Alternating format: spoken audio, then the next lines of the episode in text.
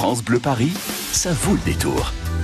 Ça tombe bien, ça vaut le détour et on vous emmène un petit peu partout avec votre journal Le Parisien. À la date de ce lundi 29 juillet, vous allez tomber sur une très belle page dédiée à Giverny, l'antre du peintre Claude Monet, ou comme le titre très très bien Le Parisien, c'est Giverny ou le pouvoir des fleurs.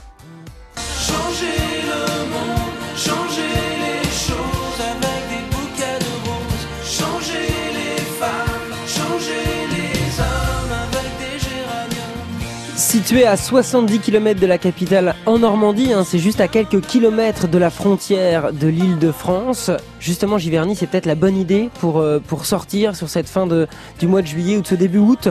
Avec nous pour en parler, Frédéric Choulet. Bonjour Frédéric. Bonjour Quentin. Vous êtes journaliste au Parisien et cette semaine nous parlons surtout, bah, je le disais, de la troisième couronne, c'est-à-dire aux portes de notre belle région, mais qui, là où ça vaut le détour quand même.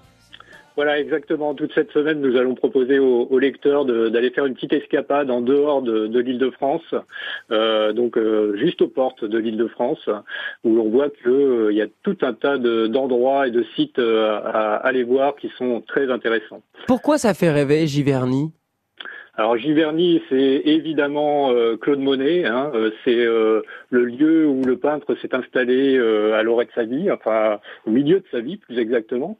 il avait 42 ans quand, quand il s'est installé là, et il y a laissé une trace pleine de poésie et de couleurs. voilà, donc là, ce qu'on propose, c'est d'aller voir la, la, maison de Claude Monet, avec son jardin bien sûr, qui reçoit jusqu'à 700 000 visiteurs par an. Euh, voilà, mais il y a quand même encore possibilité de trouver une, intimité, une poésie dans cette dans cette visite. 700 000 l'an dernier, vous avez raison de le dire. 700 000 visiteurs, c'est le deuxième euh, lieu le plus visité en Normandie après le Mont Saint-Michel, ce qui est quand même assez surprenant. Vous parlez des, des lumières. Est-ce qu'on voit encore, est-ce qu'on peut observer les lumières qu'avait Claude Monet sous les yeux lorsqu'il était et qu'il peignit à Giverny? Exactement, ça c'est une chose qui n'a certainement pas changé euh, et on retrouve tout à fait les, les, les lumières et les couleurs euh, de, de, ces peintures. Euh, il n'y a qu'à aller faire un tour euh, dans certains musées pour, euh, pour voir l'exact le, reflet de, de, ce, de cette nature. Ah oui, si on va notamment, ben on peut aller à l'orangerie, hein, voir les nymphéas, c'est quand même quelque chose d'assez incroyable. C'est issu hein, de, de, de, ce lieu incroyable qu'est Giverny.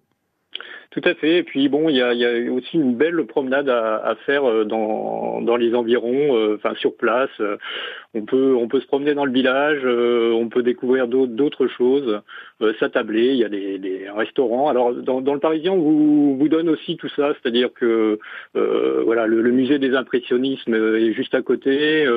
Il y, a, plein de choses à voir et on vous guide dans cette dans cette série pour justement permettre aux lecteurs de, faciliter le, trajet. C'est très, bien fait d'ailleurs. J'ai l'article moi sous les yeux. On a ce petit encart. On en profite pour. Alors vous dites oui, le, musée des impressionnistes, mais il y a également euh, marché. Donc vous le disiez à travers le, village pour aller à l'église euh, Sainte-Radegonde et découvrir la tombe du père des nymphéas. Ça veut dire que euh, il est enterré sur place, Claude Monet?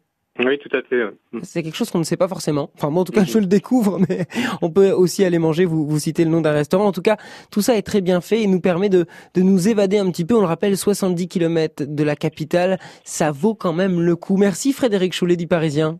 Merci, bonne journée à tous.